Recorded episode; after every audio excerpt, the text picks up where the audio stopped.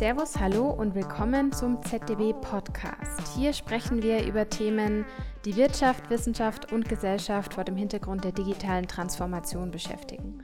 Mein Name ist Bianca Summ. Und ich bin Nina Höhne. Ja, herzlich willkommen auch Herr Professor Lickesmeier zu unserem heutigen Podcast. Herr Lickesmeier ist Leiter des Fraunhofer Instituts für experimentelle Software Engineering in Kaiserslautern und Inhaber eines Informatiklehrstuhls an der TU in Kaiserslautern. Seit wenigen Wochen ist er außerdem der Sprecher der Themenplattform Digitales Landmanagement hier am ZDB. Ja, schön, dass Sie heute hier sind und mit uns über das Thema Digitalisierung in der Landwirtschaft sprechen. Schönen guten Tag. Herr Professor Lickesmeier, jetzt müssen Sie uns zu Beginn erst einmal erklären, wie man denn als Informatikprofessor überhaupt zum Experten für digitales Landmanagement wird. Informatik ist ja bekanntermaßen ein querschneidender Belang, der in vielen Anwendungsbereichen auftaucht. Das spürt eigentlich auch jeder heutzutage, weil fast jeder Lebensbereich von Informatik durchdrungen ist. Man fragt sich natürlich, warum sollte das in der Landwirtschaft anders sein? Es ist dort nicht anders, sondern Informatik verändert Landwirtschaft, bietet sicher Chancen, bietet auch gewisse Risiken. In jedem Fall ist es ein Betätigungsfeld für Informatiker und äh, aus diesem Grund befassen wir uns damit. Mhm. Können Sie uns ein paar konkrete Beispiele nennen, wo digitale Technologien relevant sind für die Landwirtschaft? Das heißt also entweder Beispiele, ähm, die jetzt schon umgesetzt werden oder die in Zukunft auch noch an Relevanz gewinnen werden. Es ist tatsächlich so, dass bestimmte Anwendungen aus anderen Bereichen, die in aller Munde sind, in der Landwirtschaft zum Teil weiter fortgeschritten sind als in den Bereichen, die allenthalben diskutiert werden. Ein schönes Beispiel dafür ist sicherlich der Bereich des autonomen Fahrens. Auf dem Acker wird schon sehr viel länger autonom gefahren als auf der Straße. Und das erfordert ein gewisses Maß an digitaler Technologie, an Positioniergenauigkeit, an Auswertung von Kamerabildern und anderen Sensordaten. Es ist bekannt, dass Mähdrescher beispielsweise über die Fähigkeit verfügen, gerade Streifen in Felder zu mähen mit geringen Überschneidungen, wenn man sie sozusagen autonom fahren lässt. Und das ist für den Landwirt natürlich eine Erleichterung. Einerseits ist also Digitalisierung in der Landwirtschaft schon weit verbreitet. Andererseits gibt es sicherlich Bereiche, an denen Digitalisierung intensiver genutzt werden könnte. Landwirtschaft ist bekanntermaßen ein Themengebiet, das schwierig ist, einfach weil es kompliziert ist, auch für erfahrene Landwirte und das im Zuge von Klimaveränderungen und anderen Unwägbarkeiten heutzutage zumindest nicht einfacher wird. Landwirte sind zudem über sehr lange Zeiträume an Entscheidungen gebunden, die sie einmal getroffen haben. Beispielsweise, wenn Sie eine bestimmte Feldfrucht eingesät haben, die man natürlich, wenn Märkte sich unvorhersehbar verändern, nicht zwei Wochen später wieder unterflügen wird, wollen wird. Und das bedeutet, dass das Gewinnen, Nutzen und Verstehen von Daten eine sehr große Bedeutung haben kann, auch in wirtschaftlicher Hinsicht. Und das gerade in Europa mit den eher kleinteiligen Feldflächen. Das heißt, wie immer, wenn wir über Digitalisierung sprechen, geht es, wie Sie auch gesagt haben, um die Erfassung und Nutzung von Daten, also auch beim Beispiel Landwirtschaft. Und das heißt auch, wir beschäftigen uns mit Fragen wie, was passiert mit den Daten? Wer hat Zugriff darauf? Wo werden sie gespeichert und so weiter? Wie wird denn das Thema in der Landwirtschaftsbranche thematisiert? Datensicherheit ist ganz ohne Zweifel ein wichtiges Thema. Es geht aber meines Erachtens nicht darum, Daten sicher wegzuschließen. Das ist eigentlich nur in den wenigsten Fällen die Lösung. Die meisten Menschen sind sicherlich bereit, Daten für bestimmte Zwecke die sie als nützlich empfinden, zur Verfügung zu stellen. Das macht man eigentlich ständig, beispielsweise wenn Sie Ihre Steuerdaten an das Finanzamt senden, wo sie sich gar nicht weigern dürfen, weil sie ihre Einkommensteuererklärung bis zu einem bestimmten Termin abgeben müssen, aber natürlich darauf vertrauen, dass die Finanzbehörde sie nur zu dem Zweck, den sie intendieren, benutzt und diese Daten nicht etwa weiterverkauft. Das wird in diesem Fall sicherlich auch erfüllt sein, aber in anderen Fällen, die ein wenig unübersichtlicher sind, mit digitalen Daten natürlich keineswegs zu gewährleisten sein. Wir diskutieren im Moment über Datensicherheit einerseits und Big Data Analytics andererseits. Und der geneigte Betrachter fragt sich doch, wie gehen diese beiden auf den ersten Blick widersprüchlichen Ziele irgendwie gut zusammen. Unserer Überzeugung nach muss Datensicherheit, sogenannte Daten ähm, Privacy beispielsweise durch sogenannte Datennutzungskontrolle ergänzt werden. Das heißt, man wird die Daten nicht ein für alle Mal wegschließen, sondern wird sie mit einer Zweckbindung herausgeben. Dann muss aber eine Instanz die Einhaltung dieser Zweckbindung auch überwachen.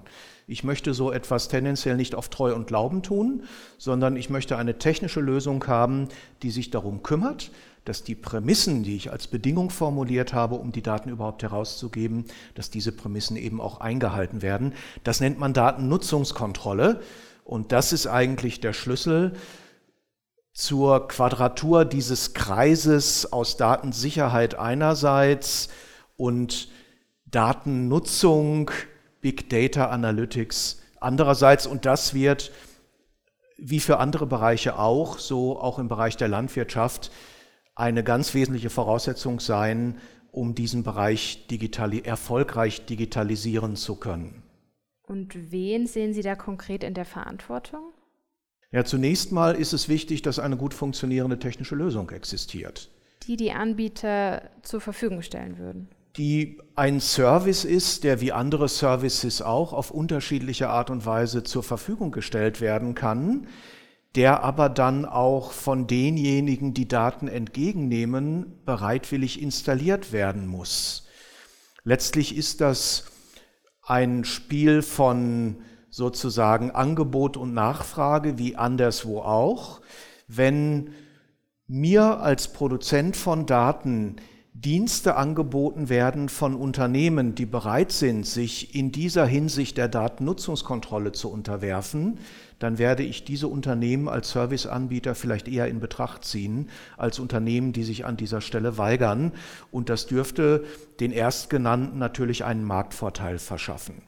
Solange wie keine funktionierenden Lösungen verfügbar sind, ist die Frage danach, wer die nun benutzt, natürlich müßig. Aber es setzt voraus, dass die einen bereit sind, sie zu installieren und die anderen genug Problembewusstsein haben, das in erwachsener Form zu benutzen, also dann auch tatsächlich diesen Schutzmechanismus anwenden. Wir wissen ja aus anderen Bereichen, die tendenziell etwas weniger professionell sind, beispielsweise ganz allgemein aus dem Internetbereich, Nutzung von Social Media, dass zum Teil auch das Problembewusstsein nicht so ausgeprägt ist. Mein Eindruck ist, dass sich zurzeit an dieser Stelle aber etwas tut die allfälligen Diskussionen über die großen Social-Media-Anbieter und äh, deren Verfahrensweise mit äh, personenbezogenen Daten sind da, glaube ich, durchaus ein, ein Fingerzeig, dass sich auch bei den Benutzern Problembewusstsein verändert. Mhm. Sie haben ja jetzt gerade schon über Problembewusstsein und Akzeptanz gesprochen. Ich finde es ja ganz spannend, dass laut einer aktuellen Bitkom-Studie die Landwirtinnen und Landwirte sehr positiv auf die Digitalisierung schauen.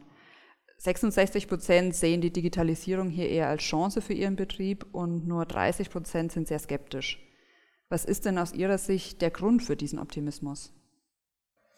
Ich glaube, dass Landwirte heute tendenziell in einer Zwickmühle feststecken zwischen Ökologie, Ökonomie, und gewissen sozialen Faktoren. Natürlich ist es relativ einfach für einen Landwirt ökologisch zu arbeiten, wenn es nicht auch ums Geld ginge. Es ist auch relativ einfach, vermutlich zumindest äh, wirtschaftlich zu arbeiten, wenn die Ökologie keine Rolle spielt. Aber diese Balance aus diesen beiden Faktoren vernünftig hinzubekommen, so dass die Gesellschaft das auch wahrnimmt und gutiert, das ist nicht so ganz einfach. Ich glaube nicht, dass Landwirte viel Vergnügen daran haben, als die Glyphosat-Spritzer wahrgenommen und angefeindet zu werden, was sie normalerweise ja auch tatsächlich nicht sind. Ich gehe davon aus, dass die meisten Landwirte ein Interesse daran haben, ihren Acker zu pflegen und auch in 10 oder 20 oder 30 Jahren auf diesem Acker noch gute Ernten einbringen zu können. Genauso würde ich einem Tierhalter unterstellen, dass er seine Tiere tendenziell liebt und sie gerne gut behandeln will. Es ist aber eben auch erforderlich, von der Landwirtschaft leben zu können. Und das ist bei den kleinteiligen Betrieben, die wir in Bayern, aber auch in Deutschland, ganz allgemein eigentlich auch in Europa haben, nicht ganz so einfach. Wenn Sie also die Durchschnitts, äh, den durchschnittslandwirtschaftlichen Betrieb von seiner Größe her in Bayern mal vergleichen mit dem Durchschnittsbetrieb in den Vereinigten Staaten, dann ist da ganz problemlos ein Faktor 6 bis 7 in der Durchschnittsgröße dazwischen. Und diese kleinteilige Landwirtschaft ist eben etwas, was sehr genau justiert werden muss, damit dieses Zieldreieck aus den drei gerade beschriebenen Faktoren gut ausbalanciert ist. Dafür muss man genau verstehen, was passiert. Wir haben viele Daten, die sind zum Teil auch frei verfügbar, sind aber oft nicht miteinander integriert, so dass sie ganzheitlich nur sehr schwierig zu nutzen sind. Also äh, geobezogene Daten, Wetterberichte, Daten über Bodenzustände und Pflanzenzustände, die ein Landwirt nutzen könnte, um Entscheidungen zu treffen, die im täglichen Leben erforderlich sind. Beispielsweise, ob gedüngt wird oder nicht gedüngt wird, bewässert wird oder nicht bewässert wird.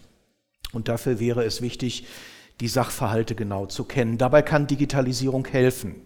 Ich würde nicht so weit gehen zu sagen, dass Digitalisierung das Fachwissen, das Erfahrungswissen eines erfahrenen Landwirtes ersetzt. Ich würde aber schon behaupten wollen, dass ein erfahrener Landwirt unterstützt durch Digitalisierung besser und genauer arbeiten kann als ein Landwirt, der eben diese zusätzliche Unterstützung nicht hat. Und äh, ich glaube, dass viele Landwirte das verstehen. Außerdem ist es durchaus denkbar, dass sich Paradigmen in der Landwirtschaft, die wir seit Jahrzehnten kennen und vielleicht für unveränderlich halten, auch verändern werden. Es gab in der vorindustriellen Landwirtschaft große Mengen an Feldarbeitern, die manuell auf Äckern Unkräuter, Beikraut sagt man heute politisch korrekt, entfernt haben. Ähm, das ist dann irgendwann der geringeren Arbeitskraft in Betrieben und der höheren Automatisierung geschuldet auf der Strecke geblieben. Das heißt, der Landwirt äh, appliziert heute Herbizide und erreicht im Grunde genommen das gleiche Ergebnis mit weniger Arbeitseinsatz. Aber man könnte sich durchaus vorstellen, dass in Zukunft beispielsweise autonome Feldroboter qua Bilderkennung Unkräuter vom Weizenpflänzchen unterscheiden können und das Unkraut manuell entfernen was weniger Ackerverdichtung zur Folge hätte, weil diese Maschinen potenziell leichter sind als ein Feldschlepper und auch dazu führen würde, dass weniger Herbizide appliziert werden. Das heißt, wir kämen im Grunde genommen zu einem Modus der guten Feldbearbeitung von vor 100 Jahren zurück, aber mit ganz modernen Mitteln. Und alle würden davon profitieren. Sowas ist durchaus denkbar. Sie haben gerade die kleineren Betriebe, insbesondere in Bayern, angesprochen. Wie sollen es diese Betriebe denn jetzt schaffen, einerseits die Digitalisierung zu nutzen für eine ökonomische Optimierung und gleichzeitig aber auch Themen wie Nachhaltigkeit und Verbesserung des Umweltschutzes vorantreiben durch Digitalisierung? Also es ist zunächst einmal so, dass natürlich Daten gewonnen werden müssen, kostengünstig, hochauflösend, die es überhaupt gestatten, vernünftige, sinnvolle Schlussfolgerungen zu ziehen.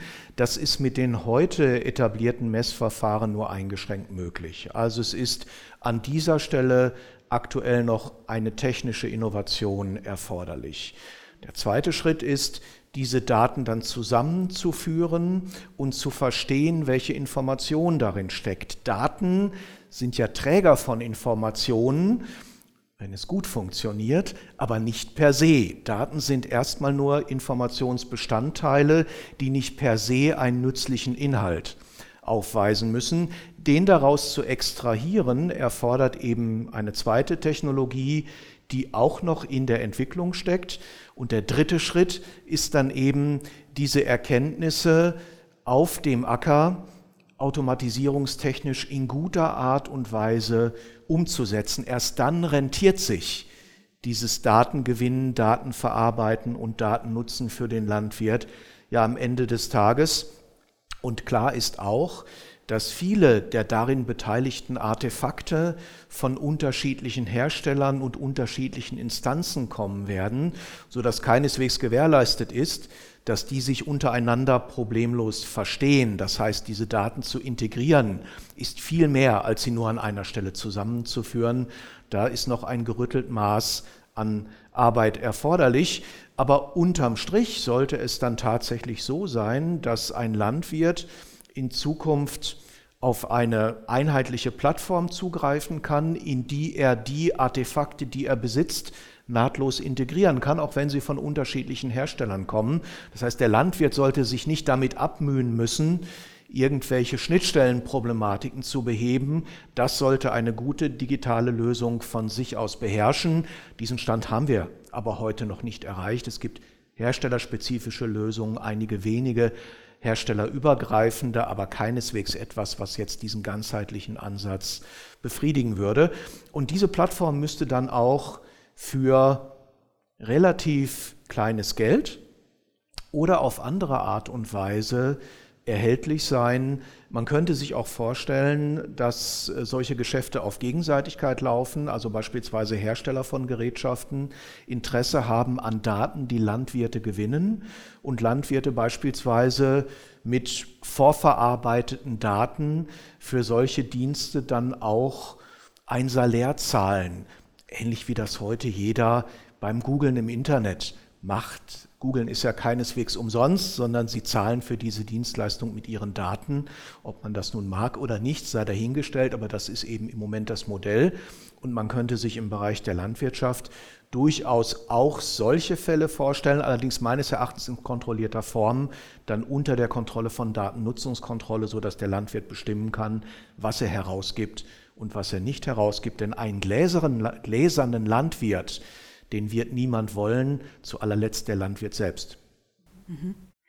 Wenn man sich diese Datenplattformen, über die Sie eben gesprochen haben, jetzt einmal genauer anschaut, sehen Sie da die Innovationstreiber eher seitens der Privatwirtschaft oder sollte so eine Plattform staatlich oder von der Wissenschaft entwickelt werden? Und wo sehen Sie die Verantwortlichkeiten? Also was sind konkrete Schritte, die man auf dem Weg dorthin jetzt umsetzen müsste?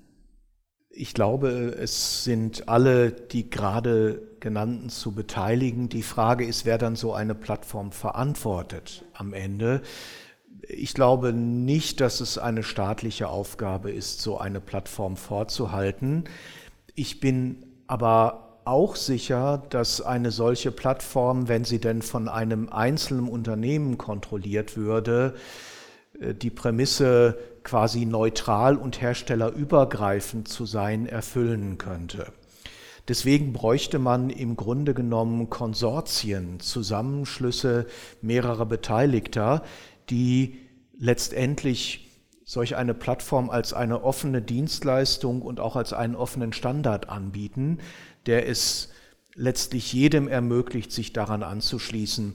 Wir kennen solche Plattformen auch aus anderen Bereichen. Im Bereich äh, der Automobiltechnik gibt es einen Interoperabilitätsstandard namens Autosar, der auf ähnliche Art und Weise vorangetrieben wird, weil alle Beteiligten ein Interesse daran haben, herstellerübergreifend Dinge zu einem funktionierenden Fahrzeug zusammenschalten zu können. Das ist also durchaus nichts, was wir zum ersten Mal sehen, aber es ist noch nicht so weit vorangeschritten, dass äh, das jetzt wirklich als existierend beschrieben werden könnte. Da sind schon noch einige Schritte zu gehen. Hm. Den gläsernen Landwirt haben Sie schon erwähnt. Das heißt, äh, die Befürchtung der Landwirte, dass sie bis ins Detail kontrolliert werden könnten. Ähm, eine Gruppe, die ja auch noch mit dazu kommt, sind letzten Endes die Verbraucher, für die es schon interessant sein könnte, zu sehen, woher kommt äh, beispielsweise mein Ei, was hat die Henne vorher für Futter bekommen. Ähm, sprich, ein gewisses Maß an verarbeiteten Daten könnte man auch den Verbrauchern zur Verfügung stellen. Die Frage ist nur, wie kann das bewerkstelligt werden, ähm, damit die Sorge vom gläsernen Landwirt eben nicht zum Tragen kommt. Und es geht. Also das Verfahren zur Datennutzungskontrolle, das ich gerade angesprochen habe, ermöglicht es, Daten beispielsweise in gewisser Weise zu anonymisieren oder zu verdichten. Der Landwirt möchte unter Umständen pflanzengenaue Informationen haben, bezogen auf sein Feld. Die braucht der Verbraucher bezogen auf das Endprodukt, das er kauft, in dieser Präzision nicht. Also würde es völlig reichen, um die Transparenz der Herstellungswege nachverfolgbar zu machen, Informationen herauszugeben, aber vielleicht nicht ganz in derselben Präzision, wie der Landwirt sie braucht. Das würde auch schon deswegen Sinn machen, diese Informationen vorzuverdichten, weil das natürlich die Menge an Daten reduziert, die gehandhabt werden muss. Und äh, so sehe ich also durchaus gewisse Chancen, jedem sein Recht zukommen zu lassen. Auch der Hersteller von Maschinen braucht zum Teil, um seinen Maschinenpark optimieren zu können, also auch äh, Wartungsintervalle anpassen zu können und ähnliches, nicht eine exakt maschinengenaue Information.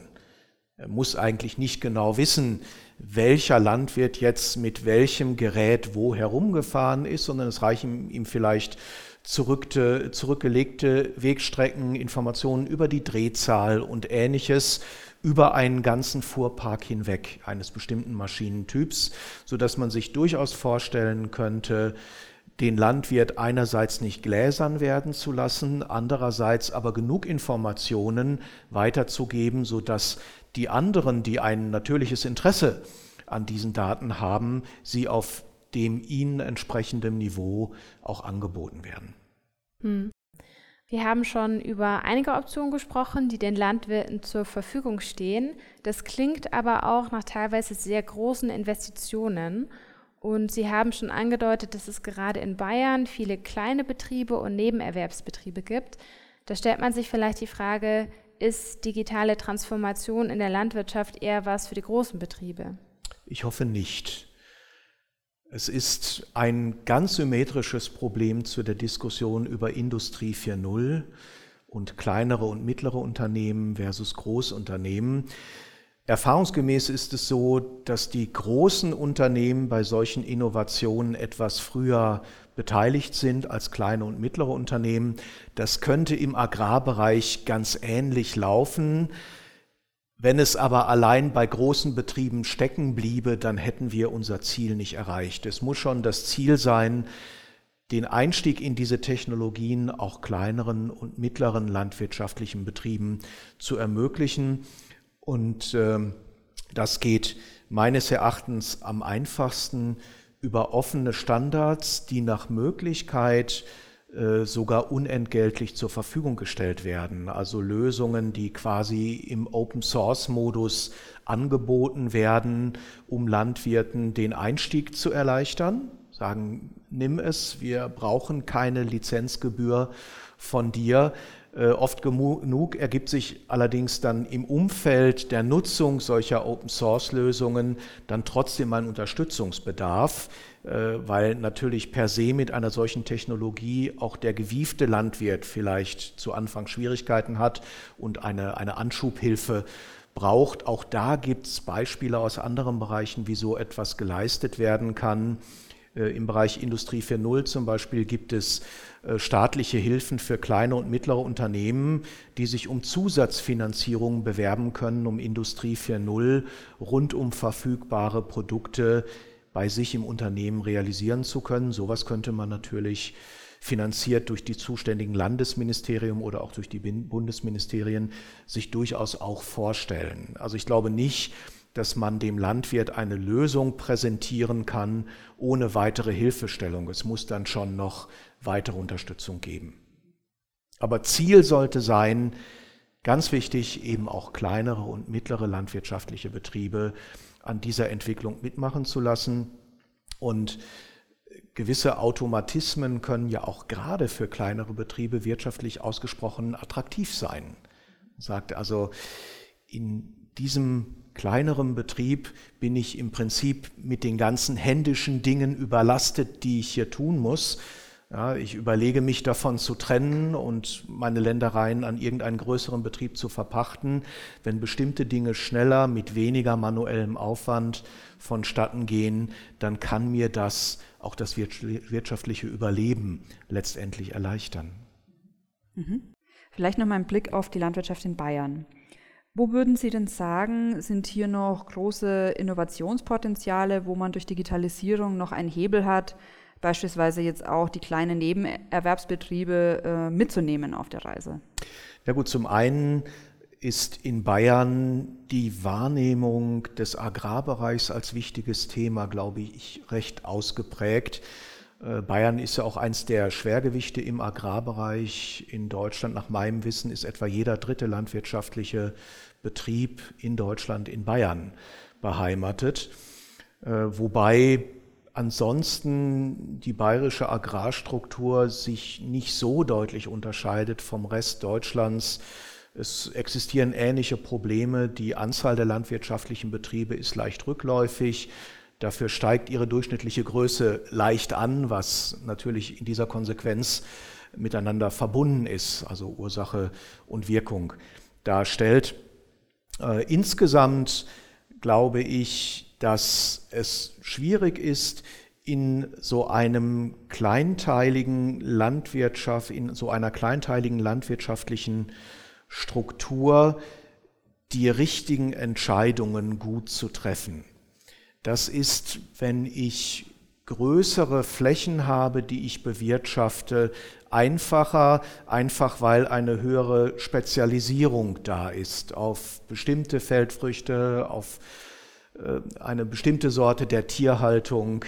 Das ist in kleinteiligeren Betrieben durchaus etwas farbenfroher. Man kann das ja aus Sicht des Landwirts auch positiv erleben, weil es eigentlich noch mehr Landwirtschaft ist als, als nur das Produzieren großer Mengen ein und äh, derselben Feldfrucht. Auf der anderen Seite ähm, macht es die Vielzahl der Entscheidungen natürlich nicht leichter. Und da sozusagen eine Unterstützung zu bekommen, die einem gewisse schwierige Entscheidungen entweder abnimmt oder zumindest eine Entscheidungsunterstützung dafür liefert, das kann, denke ich, schon sehr attraktiv sein. Mhm. Sie sind seit kurzem ja auch Sprecher der neuen Themenplattform hier am ZDB für digitales Landmanagement. Welche konkreten Ziele und Maßnahmen haben Sie sich hier denn vorgenommen, um genau dieses Thema in Bayern weiter voranzutreiben? Ja, die Ziele und Maßnahmen sind im Grunde genommen ja schon zuvor andiskutiert worden. Es geht uns um diese Balance aus den äh, drei Faktoren Ökonomie, Ökologie und ja, soziale Sicht des, des Landwirts. Wir wollen versuchen, mit Mitteln der Digitalisierung dort eben eine Unterstützung zu geben, wobei uns natürlich klar ist, dass es keine 100 Prozent bayerische Lösung sein wird, sondern Bayern integriert in die Forschungssituation in Deutschland zu sehen ist und äh, Deutschland vielleicht integriert zu sehen ist in die europäische Situation und man letztendlich mit einer bayerischen Sonderlösung wenig erreichen wird einerseits, andererseits aber natürlich in Bayern Spezifika existieren können, die man in einer übergreifenden Lösung speziell wird berücksichtigen wollen. Das heißt, wir sehen uns schon in der Pflicht für Bayern, sozusagen eine, eine gute, gute Lösung zu bauen, dabei aber nicht zu ignorieren, das, was anderenorts schon passiert.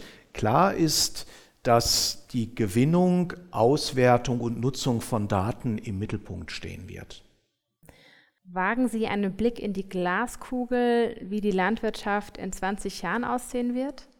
Also ich würde prognostizieren, dass viele Entscheidungen semiautomatisch auf Basis von Daten getroffen werden, die heute im Wesentlichen noch Handwerkszeug des Landwirts sind, wo er sich selbst Gedanken machen muss und dass Landwirte in 20 Jahren diese Unterstützung begrüßen werden.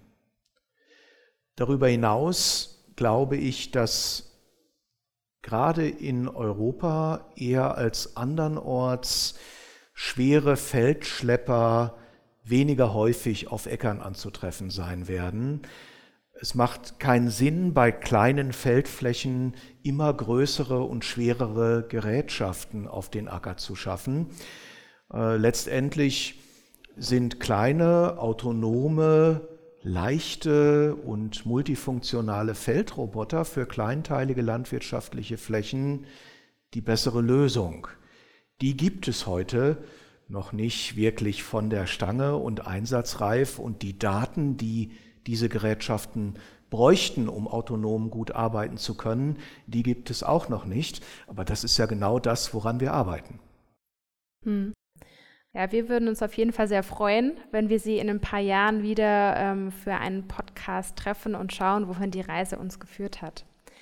Ähm, damit sind wir schon fast am Ende unseres Gesprächs angelangt. Wir machen es mit unseren Gästen äh, gerne so, dass wir zum Abschluss noch ein paar kurze Fragen stellen, um herauszufinden, wie digital Ihr Alltag schon geworden ist, beziehungsweise was Ihre Präferenzen in dieser Hinsicht sind. Dann wäre die erste Frage, Zeitung oder E-Paper? Zeitung. Landkarte oder Google Maps? Ah, Google Maps. Analoge Armbanduhr oder Smartwatch? Äh, gerne digitale Armbanduhr, aber mit analoger Anzeige. Das sehen leider die Zuhörer gerade nicht, aber sie haben auf die analoge Armbanduhr geschaut. Würden Sie gern selbst Traktor fahren oder mit dem Tablet das Gerät übers Feld steuern? Ich würde gern beides tun. Ich würde gerne selbst fahren, fände es aber schön, wenn danach das Gerät auch vom Feldrand gesteuert werden könnte oder noch besser es ganz selbstständig erledigen würde. Also die klassische gesunde Mischung. Dann äh, möchten wir uns nochmal für die vielseitigen Einblicke bedanken, die Sie uns heute ins Thema Smart Farming und digitale Landwirtschaft gegeben haben. Vielen Dank, dass Sie sich heute Zeit für den ZDB Podcast genommen haben. Vielen Dank. Wenn Sie, liebe Hörerinnen und Hörer, Fragen, Anregungen oder Kritik haben, dann schreiben Sie uns einfach eine E-Mail unter podcast.zd-b.de.